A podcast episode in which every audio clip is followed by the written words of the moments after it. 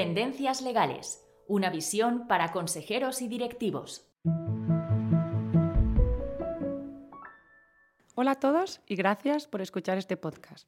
A través de un diálogo con nuestros expertos, el equipo de conocimiento de Cuatro Casas queremos reflexionar sobre las principales tendencias jurídicas y novedades legales con repercusión en nuestros mercados. Hace apenas unos días se ha publicado en el Boletín Oficial del Estado la Ley 16-2022 de reforma del texto refundido de la ley concursal. Entra en vigor el 26 de septiembre y supone un profundo cambio de nuestro derecho de insolvencia y preinsolvencia. Hoy queremos hablar del preconcurso, de la preinsolvencia, de los nuevos planes de reestructuración y su impacto para las sociedades deudoras, sus acreedores, socios y administradores. Contamos para ello con Ignacio Will, socio de Cuatro Casas y director de la práctica de reestructuraciones, insolvencias y situaciones especiales. Ignacio, bienvenido y muchas gracias por acompañarnos. Muchas gracias, Idoya, y encantado también de estar aquí hoy charlando contigo.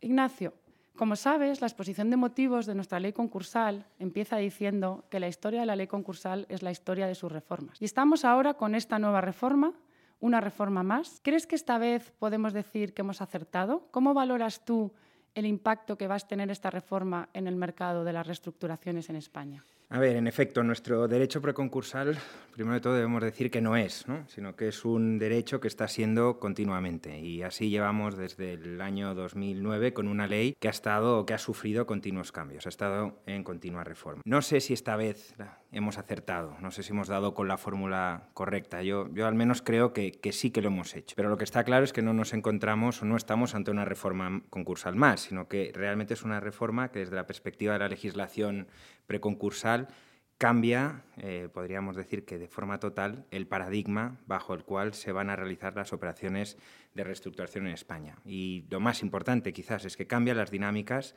de estas operaciones y de su negociación. Cuando cambian las reglas del juego, con carácter general, y esto no es una excepción, nos encontramos ante un momento de oportunidad, que también es un momento complejo, ya que se van a modificar cuestiones esenciales, que ha sido la, tradición o la, la forma tradicional de realizar las reestructuraciones. Esto va a cambiar y ahora nos encontramos en un momento decisivo en el que las operaciones de reestructuración van a sufrir una transformación en la forma en la que se realizan. Hablemos entonces de los planes de reestructuración. El plan de reestructuración es la pieza esencial del sistema, pero como con los antiguos acuerdos de refinanciación homologados que ahora dejaremos atrás, el nuevo sistema también descansa en una negociación con los acreedores al margen de la intervención judicial, manteniendo la sociedad deudora y sus administradores la plena capacidad de la gestión de la actividad. A pesar de estas similitudes, se habla de un cambio de paradigma. ¿Cuáles son, desde tu punto de vista, las cuestiones clave de esta reforma para los acreedores de las sociedades deudoras? Pues bien, podríamos estar aquí todo, todo el día y, tener un podcast que no, que no, cumple a su propósito, con lo cual eh, eh, me voy a ceñir o voy a destacar tres cambios que son, desde mi punto de vista, fundamentales y, son lo que motiva eh, mi afirmación de que estamos ante un cambio de paradigma.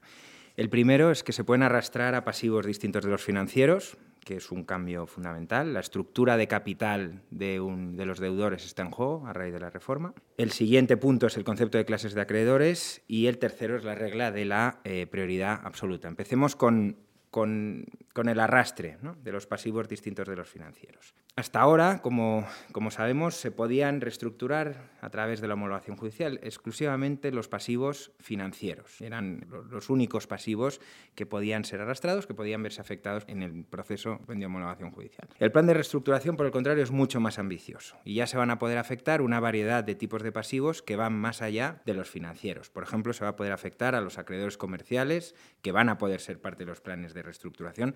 Y quiero hacer un matiz, aquí no es que no pudieran ser reestructurados antes, por supuesto que podían serlo, pero ello siempre se realizaba en un proceso paralelo o al margen del proceso de reestructuración. También se van a poder afectar los contratos de alta dirección o los pasivos que resulten de los contratos con obligaciones recíprocas. En definitiva, con este cambio relevante, el plan de reestructuración va a ser amplio y nos va a ofrecer una multitud de oportunidades en cuanto a la forma de reestructurar el pasivo de las compañías. Y nos va, por lo tanto, como decía al principio, nos va a permitir afectar la estructura de capital en global y no solo a partes eh, fragmentadas de la misma. Cuestión aparte, y es quizás eh, una de de los puntos pendientes de la reforma o los puntos que, que, están generando una mayor controversia es la posición de los créditos de derecho público, que si bien van a poder ser afectados bajo estos planes de reestructuración, lo van a poder ser de una forma limitada. Entonces, este régimen especial del crédito público, mm, aventuramos que es una de las asignaturas pendientes de la reforma y tendremos que ver cómo evoluciona. Con lo cual, hasta aquí el arrastre de los pasivos distintos de los financieros. La segunda novedad es el concepto de clases de acreedores. Y este también, desde mi punto de vista, es uno de los temas más relevantes de la ley. La formación de clases supera el paradigma concursal, es decir, ya la clasificación no va a estar asociada exclusivamente a la clasificación concursal o a las categorías de créditos concursales que conocemos, ordinario, privilegiado, subordinado, sino que habrá que tener en cuenta otras cuestiones, es decir, se tendrá en cuenta el rango concursal, pero no exclusivamente este rango concursal, sino que habrá que tener en cuenta el interés común de la clase, es decir, una clase acreedores se conforma con acreedores que tienen o no un interés común, la existencia o no de conflictos de intereses y además, muy importante, aunque reconocemos que ha introducido, se ha reconocido en sede de liquidación y de pagos de liquidación, también hay una previsión relativa a la ejecutabilidad de los acuerdos de subordinación, por lo que los intercréditos o contratos entre acreedores van a jugar también un papel muy importante en esta formación de clase. Pero no solo la formación de clases, que es lo obvio, sino que estas clases también va a ser definidor de los derechos de las partes en la reestructuración, tanto de cómo votan, tanto de cómo se arrastran y también incluso de cómo se impugnan, ya que tendremos auténticos derechos de clase y derechos que van a corresponder a una clase y no al acreedor individual. Por lo tanto, una de las cuestiones que tenemos que tener claras es que concebirse a uno mismo cuando afronta un plan de reestructuración como un acreedor individual o concebir a tus acreedores como acreedores individuales y tratar de, fragmentar las negociaciones con ellos, probablemente bajo el nuevo esquema ya no va a ser la forma correcta de valorar un proceso de, de, resolución de una situación de crisis empresarial, sino que se tendrá que determinar en qué clase está el acreedor, es decir, a qué clase yo como acreedor pertenezco, o si fuera el deudor, a qué clase pertenece ese, acreedor y qué derechos están asociadas a esa clase particular. Por lo tanto, y por supuesto, no sea lo mismo reestructurar una estructura de capital compleja, con un gran pasivo, además que tenga distintas clases, con distintos intereses en liza, que reestructurar una estructura de capital simple en el que haya solamente una categoría o un grupo de acreedores con unas características determinadas. Con lo cual, es algo a tener en cuenta y es algo que ya adelantamos que habrá que dedicar mucho tiempo y esfuerzo en la definición de cuáles son las clases en los procesos de reestructuración. Y ya por último, y con, esto concluyo los tres elementos digamos, más importantes, nos encontramos con la regla de la prioridad absoluta. El cometido de esta regla, de forma muy breve, es garantizar que los acreedores junior o los acreedores, digamos, que están en un orden de prelación inferior en la estructura de capital, no cobren antes que los senior o los preferente. Y esto francamente nos parece un paso decidido, porque por primera vez vamos a tener una figura en la que se intentan alinear los derechos económicos y los derechos políticos en los procesos de reestructuración.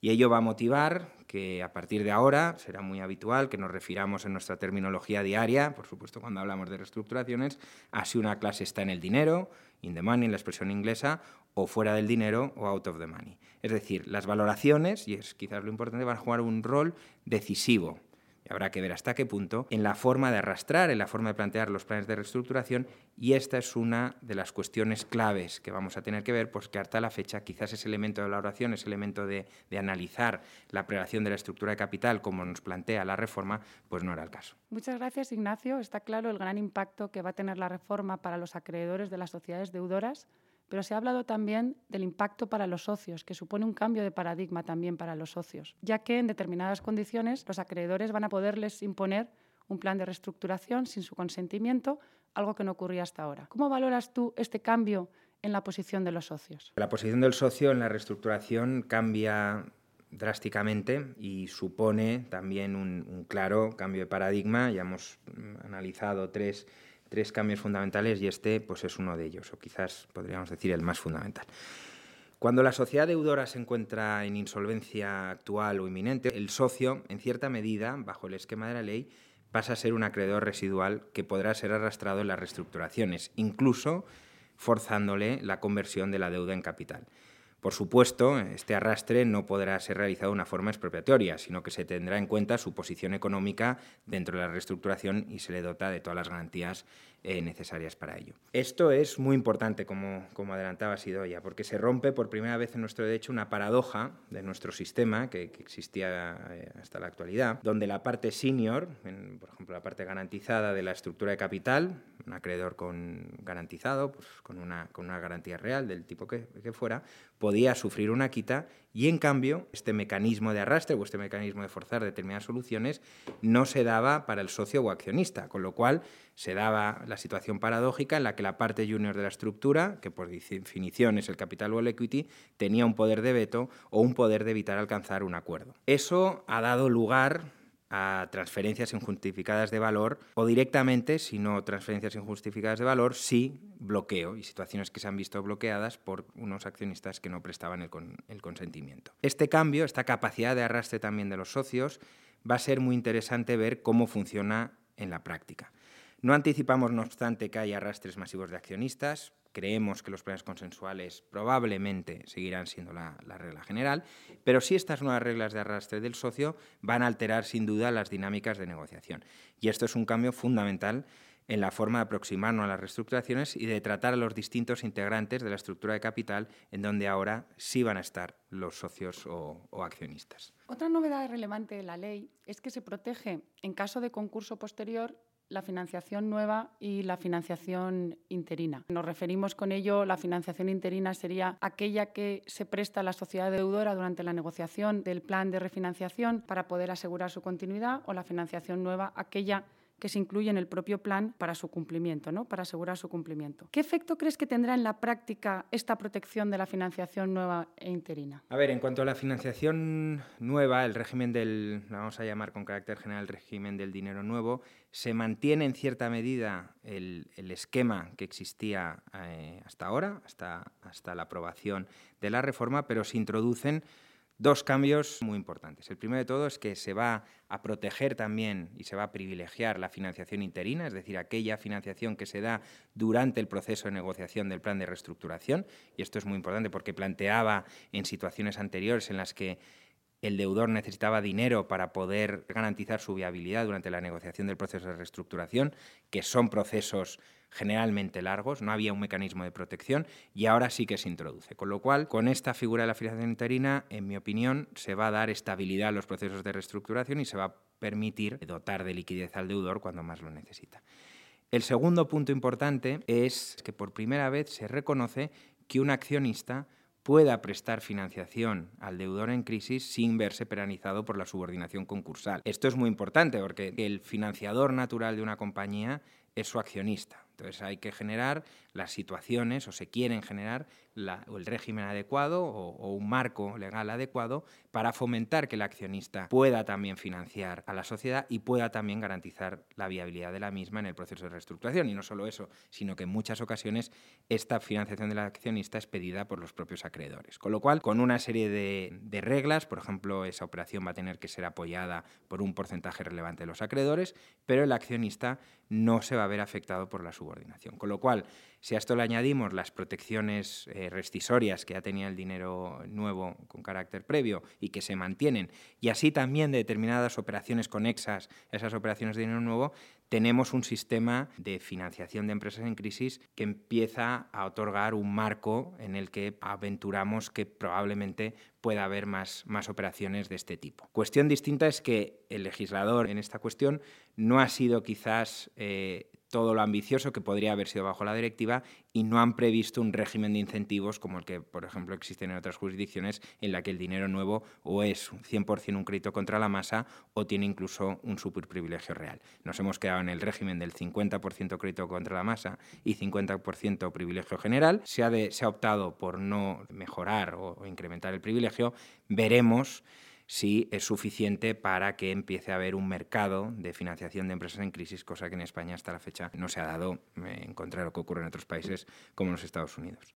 Ignacio, a partir del 26 de septiembre tendremos una nueva caja de herramientas para ejecutar las reestructuraciones. Para todos eh, los que participan en este mercado de las reestructuraciones, ¿crees que algo más que deben tener en cuenta? Sí, yo, yo creo que va a ser fundamental y debemos estar muy atentos a la forma en la que se va a interpretar eh, la nueva ley concursal y sobre todo el libro segundo del preconcurso en lo relativo a los planes de reestructuración. Debemos ser conscientes, y, y es algo que quizás no se está poniendo suficientemente relieve, que la directiva directiva de preinsolvencia que se transpone en esta reforma es una directiva de clara inspiración anglosajona. Y por derecho anglosajón o del derecho anglosajón. Y por anglosajón nos referimos a el derecho norteamericano o el derecho inglés. Ello significa que estamos introduciendo figuras, y anteriormente nos referíamos a la regla de la prioridad absoluta, por ejemplo, que en otros países llevan mucho tiempo siendo aplicadas y que son propias de su tradición jurídica en lo que se refiere al concurso y las reestructuraciones. Nosotros las estamos adaptando a nuestra legislación y tendremos que ver cómo estas figuras se interpretan, cómo las aplican nuestros tribunales